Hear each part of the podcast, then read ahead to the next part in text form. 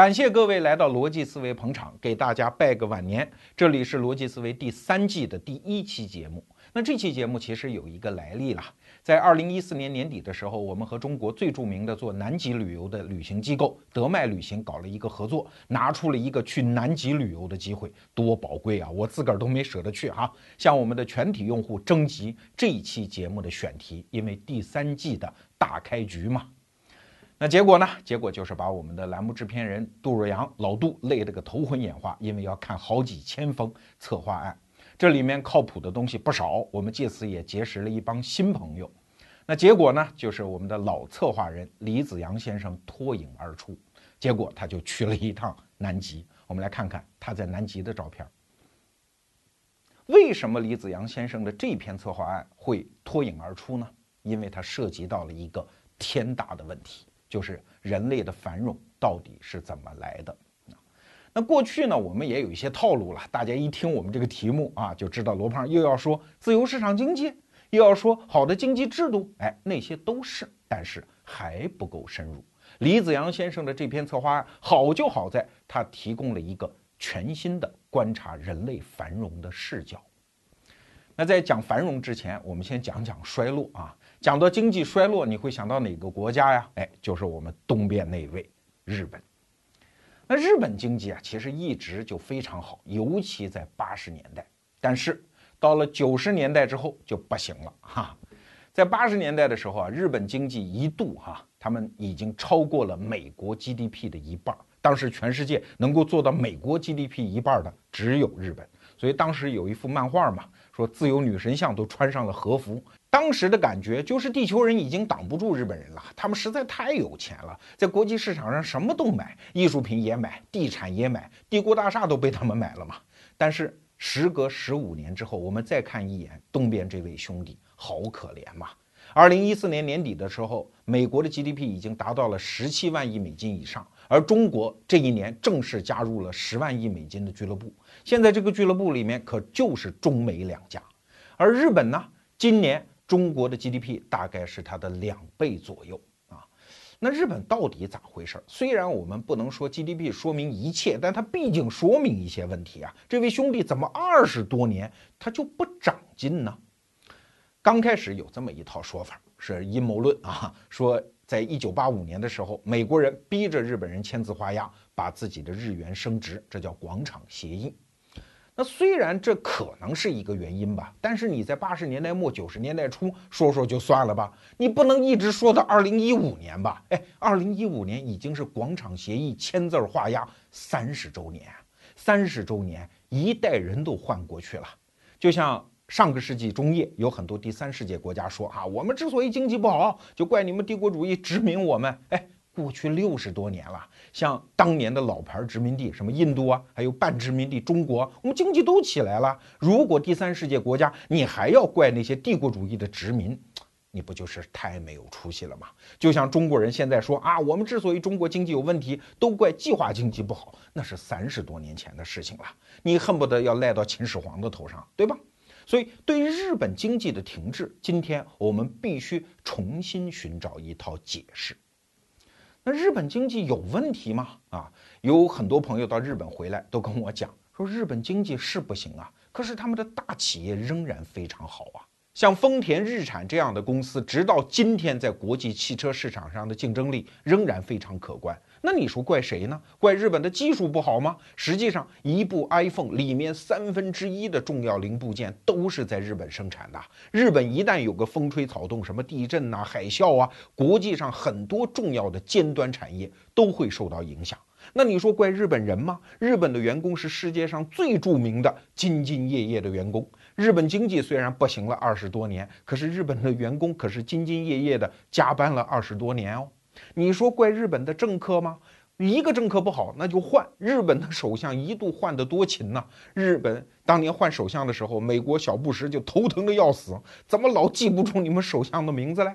那你说他的政策有问题吗？哎，我们可千万不能把对一个这么大的经济体的观察建立在说哦他们蠢这个基础上。要知道，日本人也是人才辈出啊，他们二十多年来想尽了各种各样的办法。这么说吧，就是人类经济学到目前为止认为行之有效的所有刺激经济增长的手段，日本人全用过。你说降低利率，那就降。日本的利率可一度是负利率啊。你说支持大型的基础建设，那就搞基础建设。日本的基础建设搞到什么程度啊？有的高速公路修到了，大家说只有熊在上面走啊。日本人修那个海塘，就是防护海浪对于陆地的侵蚀的那种基础设施，已经是修到了防一千年一遇的海浪。日本人当年开一个玩笑吗？说如果外星人多年之后啊来到地球，人类已经灭绝了，他们根本就猜不出来这个设施到底是干嘛用的，一定会认为这是当年的日本人的某种宗教设施。所以所有的办法都想尽了，所以日本经济衰落，它对人类来讲是一个大谜题。那怎么解这道题呢？我们就得回到日本经济的现实当中来看。虽然日本有那么多的好企业。但是日本像建筑业呀、服务业呀，包括金融业，可是有一大堆烂企业呀。说一个数字，不知道你信不信？在世界经合组织当中，日本的社会生产效率正好排名第二十，这是二零零七年的数字。如果在七个最发达的西方工业国当中排名，就是所谓七国集团啊，日本正好排老七。排老七啥意思啊？就是连以懒散著称的意大利人。日本人的效率都不如人家。我还记得在策划的时候，李子阳跟我说了一个词儿，说日本人就是副班长。我说啥叫副班长啊？李子阳说你肯定没参过军，参过军的人都知道，副班长就是站在队伍。最末的那一个人啊，顺便给大家普及一下这个知识，那就奇怪了。日本有那么多高效率的好企业，而总体的社会生产效率排名这么低，那就一定说明有一大堆那个效率已经低到了没法看的企业嘛？日本社会当中大量存在着这样的企业。你比如说建筑业、服务业，还有金融业。金融业当中有一种银行叫僵尸银行。啥叫僵尸啊？就是已经死了，但他偏偏不死啊！日本有一些企业啊，它的股市上的市值已经低于这家公司的银行存款，这啥意思哈？我们在中国股市可能都无法理解这个现象，就是你花一大笔钱到股市上，干脆把这家公司包圆收购了之后，然后把这家公司清盘，光光那家公司的银行存款都让你赚钱，那问题出在哪儿呢？说到刚才这个例子，你可能已经明白了，说明日本有一种制度，让一些竞争不下去的企业不死嘛？为啥？就是因为日本人要追逐社会的安定团结嘛。那就回到一个问题：啥叫公司？公司啊，它仅仅是为了应对市场的不确定性，在某一个特定的阶段，一些资源的临时性的组合方式。啊，公司的存在本身就是对抗市场的交易费用的。那公司它本身不应该是一个长久的存在。其实过去三十多年，中国人也渐渐接受一个观点啊，叫公司要做大、做强、做久啊。包括当年的马云不也是说嘛？因为他们一九九九年创办的嘛，说我们要做横跨三个世纪的公司啊，要至少活一百零二年。你看这个念头在中国人心目中也有，而日本人中这个毒就太深了。所有的公司最好都不要倒闭。你以为这是日本的全社会对资本家好吗？不是，是为了让那些公司的雇佣者能够获得一笔稳定的收入和稳定的职场生涯。这就要说到日本的一个特别奇怪的现象，叫终身雇佣制啊。这个终身雇佣制啊，和年功序列制，包括什么企业内部工会、什么决策审核制，曾经一度被吹嘘为日本经济管理的四大支柱啊，或者说四大法宝。当然，提出这个理论的是一个美国人啊，美国学者。一九五六年左右，他跑到日本去调查，哎，发现日本企业的整个管理方法和美国不太一样啊。后来就总结出这所谓的四大法宝啊，写在一本书里，叫《日本的管理》。后来。因为日本经济好嘛，尤其是那个烈火烹油的八十年代，所有人都觉得这是重要的经验。可是今天我们再回到日本社会一看，原来这个社会是不允许企业死的，因为就怕这种终身雇佣制的社会基础发生崩塌。那到了什么程度啊？就是日本专门有一条法律在讲。说，如果一个企业要去解雇员工，你解雇的理由如果没有得到社会公共的认可，那你这个解雇是无效的啊。日本政府能做到什么程度啊？就是所有给那些被解雇或者没有工作的工人介绍职业的机构，日本政府都不太允许它存在，设置了大量的这种限制。为啥？因为他觉得这种机构那不就是丧尽天良吗？日本社会就认为你这种钱也好意思挣的，人家都没工作了，你还上手去剥削人家，真是黑心呐！所以久而久之，在日本社会上上下下就形成了这样一个氛围：大公司不好意思解雇员工，因为名声不好听；而员工又不好意思跳槽换工作，因为名声不好听。大家合力在维持这个终身雇佣制的繁荣假象。可是我们知道什么叫市场经济啊？就是那个著名的词儿叫“看不见的手”，那个手是不停的，一直在对社会的所有资源往最优化的方向去配置它。可是当公司不解体，意味着市场经济的这只手其实没有办法让资源得到最优化的配置。本来说一种产业哎落后了，这个产业的代表性的公司就解体，其中的员工就被释放出来，到了所谓的劳动力市场上再接受培训，然后再在新的产业组合里面找到自己的位置，这是市场经济运行的一个正常的模式。可是日本经济因为这种终身雇佣制而丧失了这样一次机会。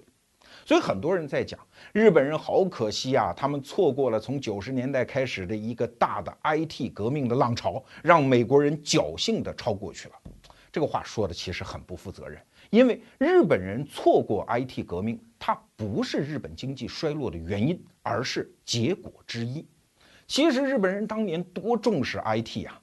一九八一年的时候，多早的时候，那时候微软还没有呢啊！日本人就提出了一个伟大的所谓的第五代计算机的计划。一九八一年的时候，财政拨款八点五亿美金开始搞这个计划，一定要超过美国人。但是随后十年间，日本人发现这个计划提大了，失败了啊！甚至有传闻说，当年这个计划的领导者都跳楼自杀。当然，我在资料当中没有查实这一件事情哈。那为啥？不是日本人不重视，也不是投入不够，而是市场经济赋予企业的这种生生死死的自然节奏，日本人顽固的不去遵守。你看美国人是怎么搞 IT 革命的？八十年代初的时候，那个时候美国市场上的巨无霸是一些汽车企业，是底特律，是 IBM，随后呢就变成了英特尔和微软。再随后呢，就变成了像谷歌呀、亚马逊呐、Facebook 这样的公司。正是靠这种公司的方生方死，大的去死掉，然后产生新的，由小再变大，完成了这一次伟大的 IT 革命。而日本人因为你的企业不死嘛，我小时候看电视广告还是什么索尼呀、松下呀、什么理光这些公司，现在你看日本社会结构还是这些公司啊。你看我们中国的老祖宗孔子，那是最尊重老人的吧？《论语》里面都有一句话叫“老而不死，谓之贼”，对他们就是个祸害。当大公司一定追求所谓的永续经营、所谓的基业长青的时候，他们就会成为社会的祸害。而日本上上下下的文化氛围，真的就打造出了这一批祸害。那我们反过来。再从人的角度来观察日本经济，我们都知道哈，如果你到日本去旅游，你对日本这个国家觉得，哎呀，简直像天堂一样，人和人之间是那样的和善、彬彬有礼，素质是那样的高，日本的员工是那样的勤恳。可是你不要忘了，生活在日本的人，他往往觉得日本是一个非常糟糕的社会。日本有一个艺术家叫村上隆啊，那是大名鼎鼎的，他就讲过一句很著名的话。说日本这个国家什么都有，就有一样东西没有，就是希望。啥叫希望啊？希望就是未来的不确定性 啊。如果未来即使非常美好，如果它是确定性的，也不会带来任何希望。很多中国人到了日本去，回来之后 跟我讲哈，说在日本什么都好，就是有一点你不可能创业，整个社会没有给创新创业留下任何缝隙，你举目四望，这个社会已经成熟到了一定程度，所有可干的事情大企业们都包圆了，你唯一可以选择的生存方式就是进入职场，尽可能进入大企业，然后熬年头。刚才我讲的日本经济的四大支柱之一，还有一个词儿叫年功序列制，什么意思？就是一个年轻人进到大公司，按照你的工龄来涨你的工资，不同的岗位之间那个呃，在同等工龄的情况下啊，那个工资的差异水平是极小极小的。日本人非常排斥所谓美国式的自由经济啊，在日本某一家大公司的网页上赫然写着一段话啊。呃，哪家子公司我们就不提了。说我们一定欢迎变革，我们确实需要变革，但是我们需要的不是那种任由市场作祟的变革，我们需要的是那种温情脉脉的，让所有的人感觉到安定安心的变革。哎，老天爷，那叫变革嘛！一个婴儿他的出生一定要伴随着血污的。就拿我们中国举例子。前些年有一些上海的朋友在讨论，为什么阿里巴巴和马云这样的公司不出在我们大上海呢？我们这个地方的营商环境有多好啊？对呀，就是因为你太规范了嘛，你的环境所谓的太好了嘛。我们假想一个刚刚开始发展的网商公司，那难免有一点不规范，你一会儿工商来，一会儿税务来，一会儿消防来，它还怎么发展呢？所以只好跑到哎离上海这个规范的环境远一点的，比如杭州这样的地方。再拿美国举例子，当年 IBM 公司这样的一代巨无霸，它的时代过去了之后，它就会吐出一些人呢。比如说，现在苹果公司的 CEO 库克就在 IBM 干了十二年，然后他跳槽到了新公司。人的变化才是社会创造力的根本源泉。而话说回来，日本这套制度，它最悲哀的地方就是它付出了巨大的代价，而它要追求的那个东西，恰恰没有追求到。前面我们讲那个大公司不是讲吗？我们要改革，但是要那种安定安心的改革。可是要到了安定安心吗？没有。首先，很多日本企业越来越意识到终身雇佣制搞不下去了，所以他们一个正常的反应就是：哎，原来的老员工存量不动，但是增量，对不起，你们改叫临时工吧，你看佳能公司后来上了一个 CEO 叫玉守喜啊，有一次他上任之后，咣就给裁了一万人啊，日本社会就炸了，说你怎么裁人呢？不是终身雇佣制吗？玉守喜说，你们看清楚啊，我可没有裁正式员工，我裁的可都是临时工哦。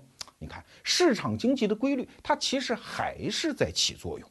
所以日本社会就酿成了一个族群，叫穷忙族。他们找不到正式工作，一会儿在这儿打个零工，又会一会儿要到别的地方打个零工。但是他们心里可都有一颗稳定的心哦，都在向往着那个稳定的工作。所以即使是释放出了大量的社会边缘人群，但是他们却不可能成为社会创新力的来源。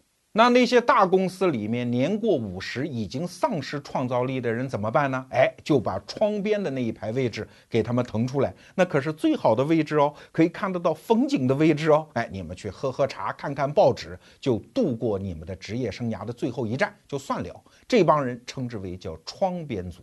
你看，穷忙族和窗边族这一对大宝贝儿，可就构成了日本经济的癌症啊。你可能会说，日本人求人得人，又何怨乎？我们就愿意付出这样的代价，换得社会的安定。可是得到这个结果了吗？在世界发达国家当中，日本的自杀率是最高的，日本人的幸福指数相对排名是比较靠后的。你可能又会反驳，那日本企业付出这样的代价，换得的就是员工的忠心。我告诉你，这个结果也没有拿到。我就看到过一组调查数据，我实在背不下来了啊，给大家念一下。如果问日本的员工说你愿意跟你的企业一起拼搏向上吗？只有百分之五十四的日本员工说我愿意啊，而美国人呢是百分之七十四的人说我愿意。如果问日本员工说你和你的企业价值观一致吗？只有百分之十九哎，而美国人呢有百分之四十一。如果问日本员工说如果再让你选一次，你还选这家公司？有百分之多少？只有百分之二十三。而美国人的这个数字是百分之六十九哦。说白了，美国员工对公司的忠诚度还要大过日本公司，你不觉得很奇怪吗？听到这儿，你可能会说：“罗胖，你又在以偏概全。”确实，我经常受到这样的指责哈。你如果把日本经济的整套制度都否定掉了，那你给我解释一下，八十年代日本经济的奇迹是怎么发生的？哎，确实，那个时候的日本经济和日本这一套制度，它确实是一把钥匙解一把锁。给大家举一个例子哈，比如说美国的汽车业。就拿通用汽车公司来举例子吧，它的上游供应商有两千多家，而且呢，跟这些上游配套厂商，他们一签只是一年的合同。而日本企业就不一样，像丰田的上游制造商只有几百家，而且一签合同就是四年。你看，在汽车这么复杂的产品时代，它确实讲究上下游产业链的配套的稳固性，大家最好都是熟人，常年打交道，常年配合。具体到一个人身上也是这样，一个工人在一个生产线上反复钻研自己的手艺，他的那个产品的质量和精密度确实就容易提升。那个时候的家电产品也是这样，比如说一个录像机，那个电机，那个转动的磁头，里面那么复杂的零配件，互相之间的配合，它就需要这样的制度，就需要这样的员工。可是那个时代过去了嘛？现在的电子业是一个什么时代？叫模块化生产啊！很多大企业都把生产扔给了富士康这样的公司，他们是全球进行采购，各种各样的零配件之间，它就是一个模块的关系啊。那些员工在装配它的时候，不需要多高的训练和技巧，仅仅是按一些图纸，再加上富士康发明的一些专业的装配工具，经过短暂的训练，马上就可以上岗。所以，日本经济的那一整套优势，在现在的电子时代、互联网时代，它当然就过时了嘛。当然，也不是全部都过时。像我们刚才讲的汽车业，日本人竞争力现在也可以呀。再比如说单反相机这种要求内部结构非常精密的产业，日本经济还是可以呀。但是时代大潮不等人呐，一代新人换旧人呐。当然，你说日本社会当中就没有创新者吗？当然有。给大家举一个例子啊，这个人叫村上市章，是日本民间的一个股神。二零零六年呢，因为一个所谓的内部交易事件就被捕了。我们今天不去断案子啊，这个案子本身的是非曲直我们搁一边。但是日本官员当年就这个案子，他们也说过一句话，说像村上市章这样的人，搁在美国就是金融创新的英雄。搁在日本，他就得去蹲监狱，因为日本社会受不了这些不讲规矩、搞创新的人。村上市章在自己被捕之前也开了一个新闻发布会，上面讲的一句话真的是发人深思。他说：“日本社会真的就不给创新者、破坏者留下机会吗？真的就不让那些创新者重新开球吗？”好，我们接着上面的话题哈。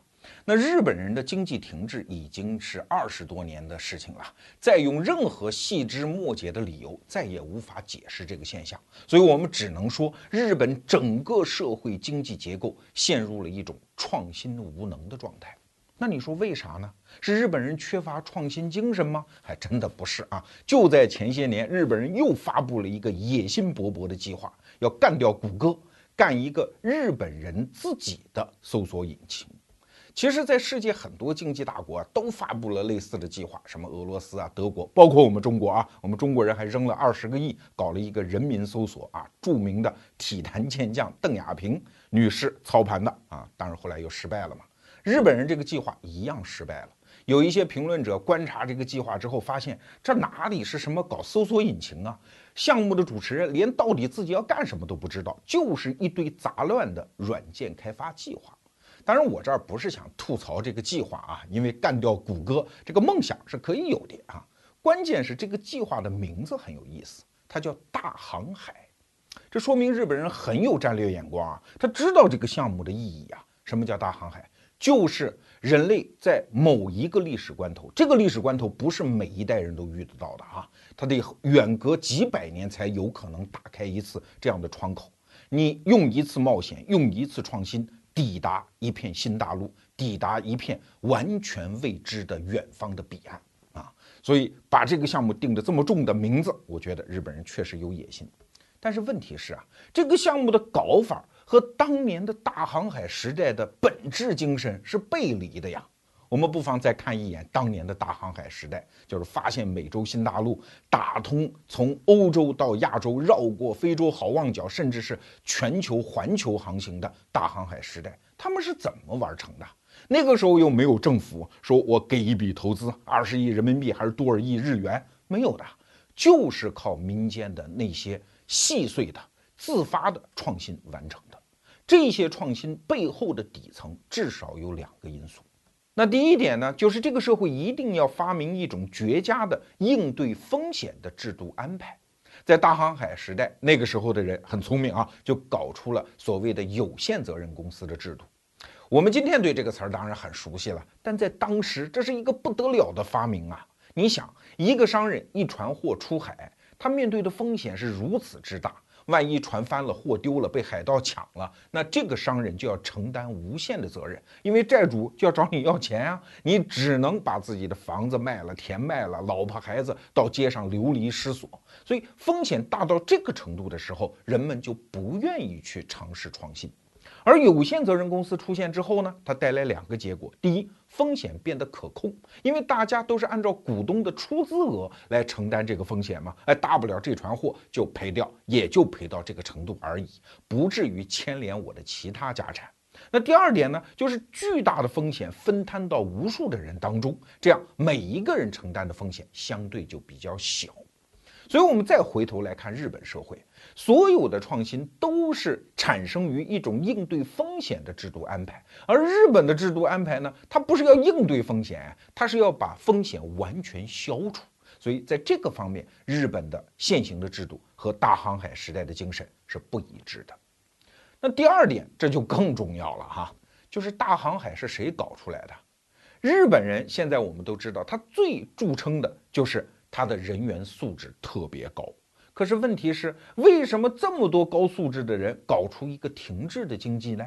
我们不妨从反面稍微想一想，那些野蛮人，那些没素质的人，他们对创新的价值又何在呢？哎，这又得说到大航海。大航海是谁完成的？他就是一帮没素质的人完成的嘛？为啥？因为有素质的人不肯吃这个苦嘛。您想想那个时候的航海环境有多艰苦啊！我们现在的很多船员在那个巨大的集装箱轮上还说：“哎呀，当海员太辛苦了，太无聊了。”更何况几百年前呢？那个时候又不知道要走多久，没准一条命就要扔到海里。所以每一次船出发，其实大家都是视死如归的，好不好？而且船上的空间相对比较小。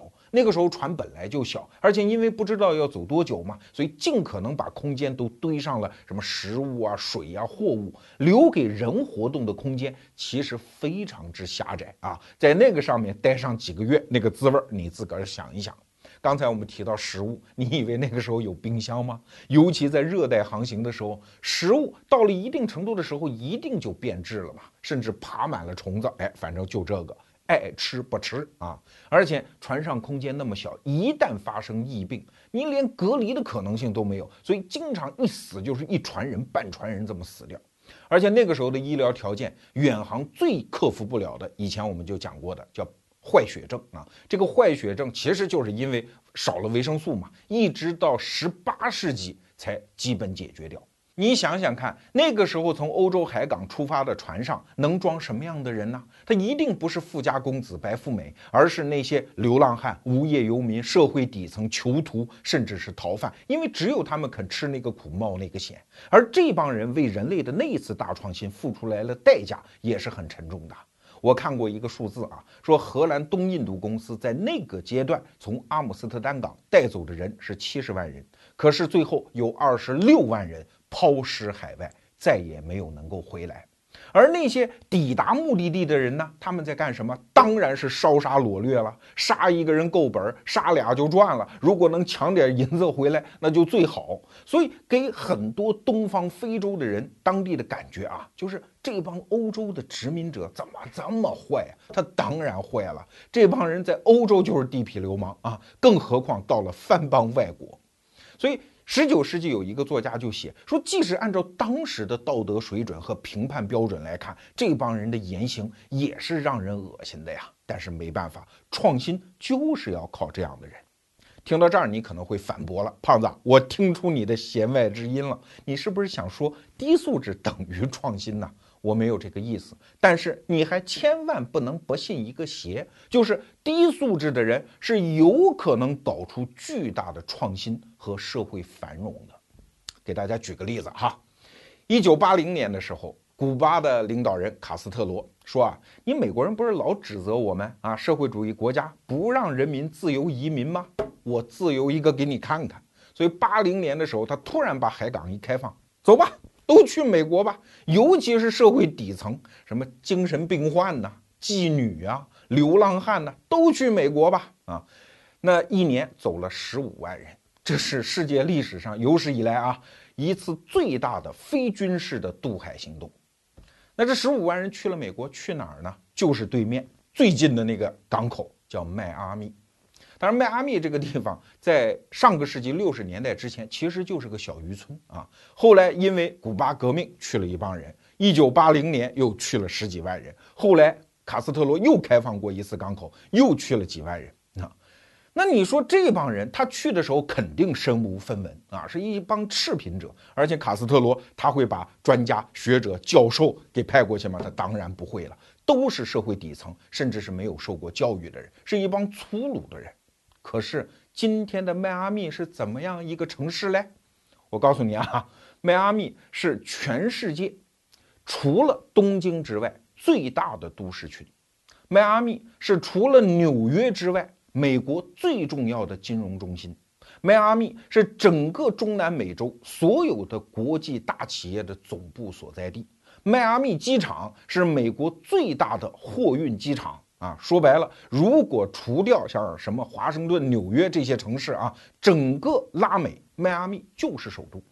那这个繁荣是怎么创造出来的呢？其实就是靠当年古巴的这一批流氓地痞、精神病患、妓女和无家可归的人创造出来的。我去过迈阿密啊，去坐过游轮。那个城市确实英语不大奏效，基本上满街讲的都是西班牙语，而且房价特别之贵，市容非常的整洁美好，就是这样的一个奇迹啊！啊，你就别不信这个邪，低素质的人是有可能创造罕见的繁荣的。其实啊。我们再回到这个词儿，啥叫低素质？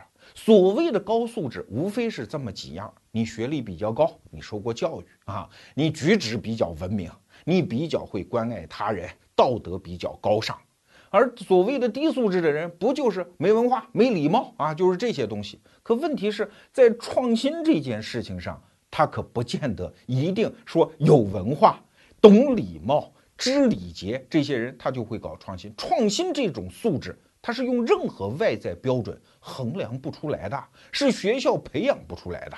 比如说我老家安徽芜湖，当年那个著名的傻子瓜子年广久，这人有什么素质啊？我小时候就看着他的，对吧？但是他就敢干呢，他就在那个特定的时代，他能出来，对吧？其实我们在人类历史上可以找好多好多的例子，比如说，我们就拿美国人来说哈。比如说爱迪生，他小时候只上过三年学，他的小学老师认为他是个弱智儿童啊。但是他临死的时候呢，被证明是人类有史以来最伟大的发明家之一。再比如说福特汽车的创始人亨利·福特，他们家是爱尔兰移民的后裔。要知道，在美国很多白人社会里面，爱尔兰人的地位还不如黑人呢。再比如说洛克菲勒，洛克菲勒的爸爸叫大个子比尔啊，这是他的一个外号。这人是靠卖野药为生的，说白了，他出生于一个底层的骗子家庭。再比如说那个著名的大经济学家弗里德曼，他的父母是东欧犹太人的移民，到美国的时候是身无分文呐，是最底层最底层的工人，而他们只用了一代人的时间，就出现了像弗里德曼这样的世界级的大学者。说一个更大家熟悉的例子吧，就是乔布斯啊。乔布斯其实是一个中东移民的后代，而且从小就被抛弃了。所以你看，低素质家庭、低素质的教育未必出不了人杰呀。那反过来说，为什么那些高素质的人他往往成不了创新的领头人呢？哎，这个真的是不怪他们。我们中国人受的教育经常会讲啊，这些人呢，因为衣食保暖哈，所以他们。经常没有勇气，我觉得这个是错怪他们了。为什么？因为每一个人都生活在具体的处境当中。当存量过大的时候，创新本身就是在逻辑上不可能的事情。比如说啊，我曾经讲过一个例子，当年中移动的董事长叫王建宙，跑到美国去跟谷歌的 CEO 施密特两个人有一次对谈。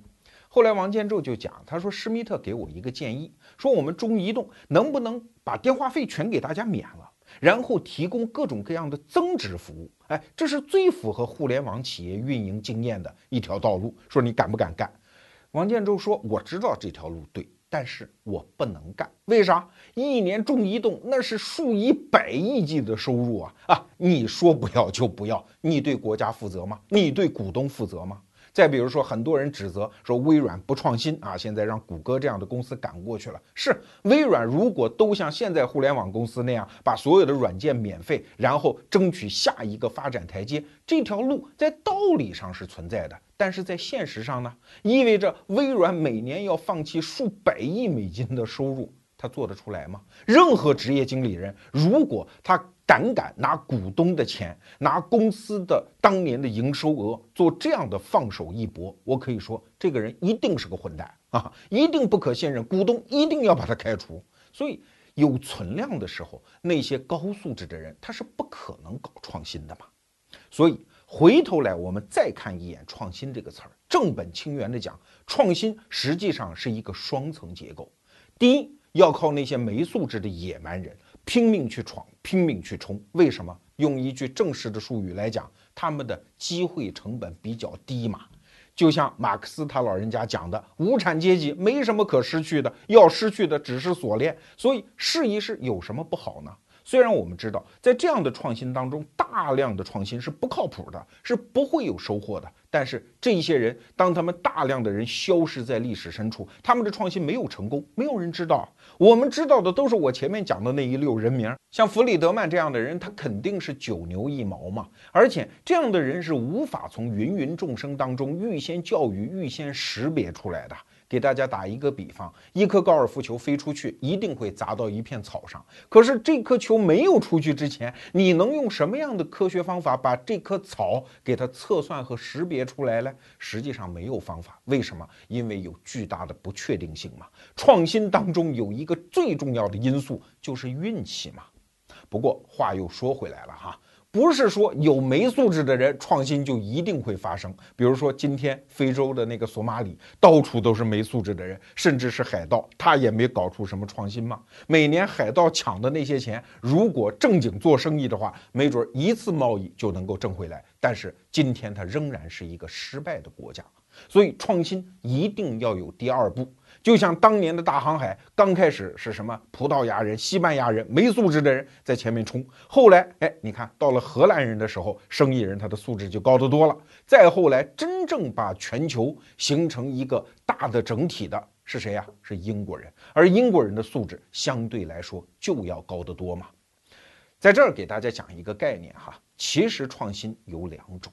第一种呢，叫从零到一。最近还有一本这个书名的书啊，真正的大创新往往就是从零到一的过程，就是这一类东西世界上原来就没有，所以这一类的创新就得靠我们刚才讲的野蛮人去冲去试，去靠大量的失败当中，哎，最后硕果仅存，形成从零到一的创新。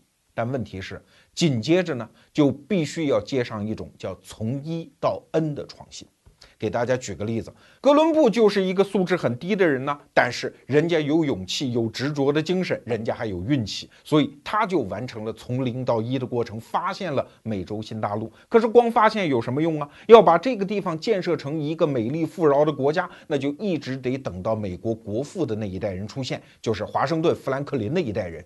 因为这些有素质的人，他们才可以在一的基础上进行持续的添砖加瓦，可以调动人类所有的知识和经验的存量来铺上去搞建设啊。这个时候，什么周密的计划呀、事先的设计呀、持续的改进呐、及时的调整啊、顺畅的沟通，这都得有素质的人去干。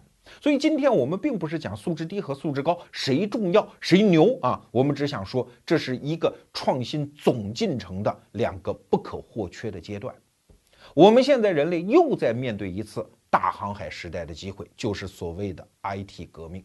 那这一次大航海和几百年前的那一次比有区别吗？有。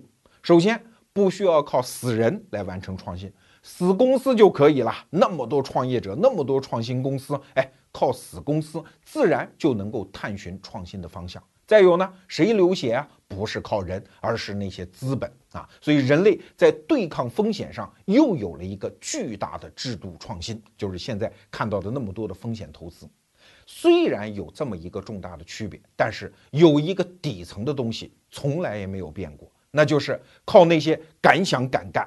机会成本特别低，表面看起来可能素质比较低的人，用自己的拼搏精神和机会成本去大量的试错，然后找出一个可能的创新方向，然后有素质的人再扑上去。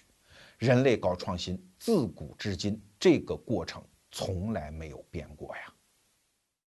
这里是逻辑思维第三季的第一期节目。我们之所以选择这样一个话题，就是有一个小小的野心，要把过去几百年的现代化过程当中颠倒过去的世界再颠倒回来，让大家看到这个世界真正的底牌。我们在谈论像经济啊、繁荣啊这些词汇的时候，往往看到的是数字、是货物、是景观、是城市，但是我们忘了这个世界真正的本源是什么？是人嘛。如果从人的视角，我们再看经济，有些似乎是天大的难解之谜，也就获得了答案。就像我们今天一开始引的那个头子哈，日本的经济为什么停滞啊？如果从人的角度，我们就会得到一个全新的答案，不是什么央行的政策不对头，不是刺激政策不到位，而是日本人出了重大的问题。日本社会实在是太温情了，他的社会实在是太成熟了，成熟到了一点点不文明的东西、野蛮的东西、那些动物精神的东西完全丧失掉了。哎，这个病可就太难治了。因为如果要破除邪恶、破除野蛮，靠时间、靠理性、靠教育就能做得到。可是，当一个社会的病是因为太理性、太文明，那这个病你说可怎么治？所以很多人在问日本经济怎么打破停滞啊？答案是没有答案。如果你非要一个答案，那只能等待一些难得的历史契机。举个例子讲，日本政府突然想明白了，开放国门，欢迎全世界的移民到日本来发展啊，那这些人就会重新激活日本社会。可是这个好像太难了啊，因为日本本来就人多地少，本来就已经很挤，而且他那个单一民族的排外传统又非常之发达。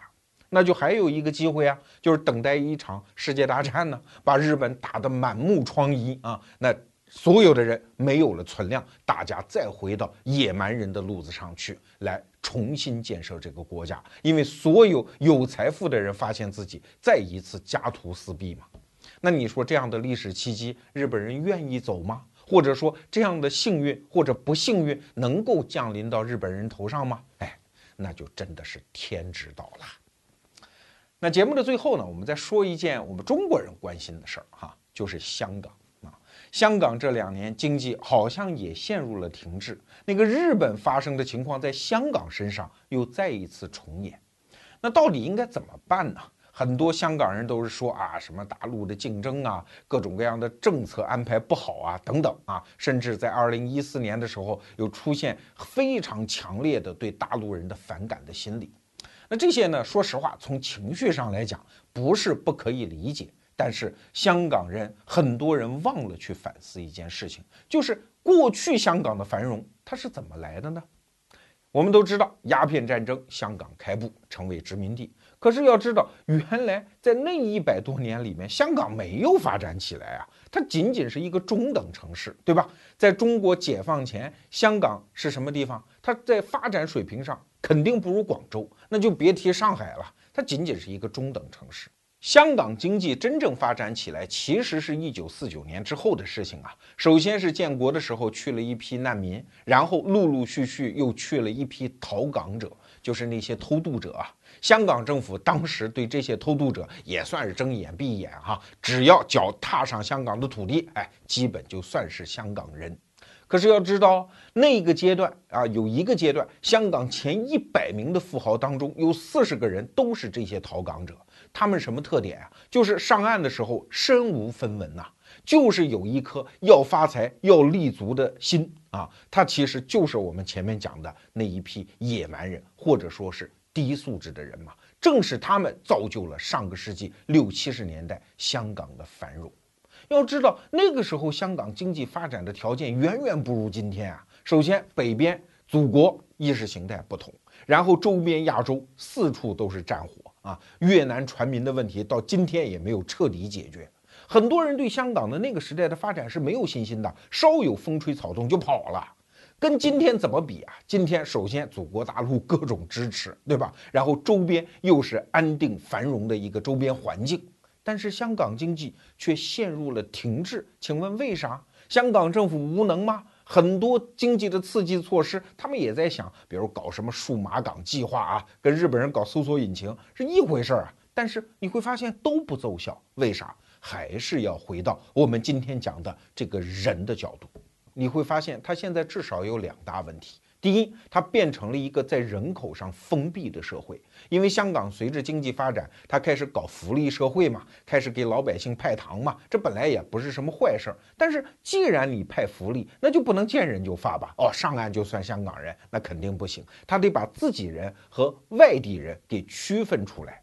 你看香港现在的在籍人口和常住人口这两个数字是差不多的，都是七百多万。你再看中国大陆，什么北京啊、上海、广州、深圳这些地方，恨不得常住人口是在籍人口的一倍、两倍之多，对吧？这就是有活力嘛。当然，它带来了一些负面的效果，比如说不公平啊等等，那是另外一句话。如果对于经济繁荣而言，那些生活在社会底层又没有什么户口，除了靠自己的双手去拼搏一个前程，什么都指望不上的人，如果一个社会缺了这些人，你觉得他还会有活力吗？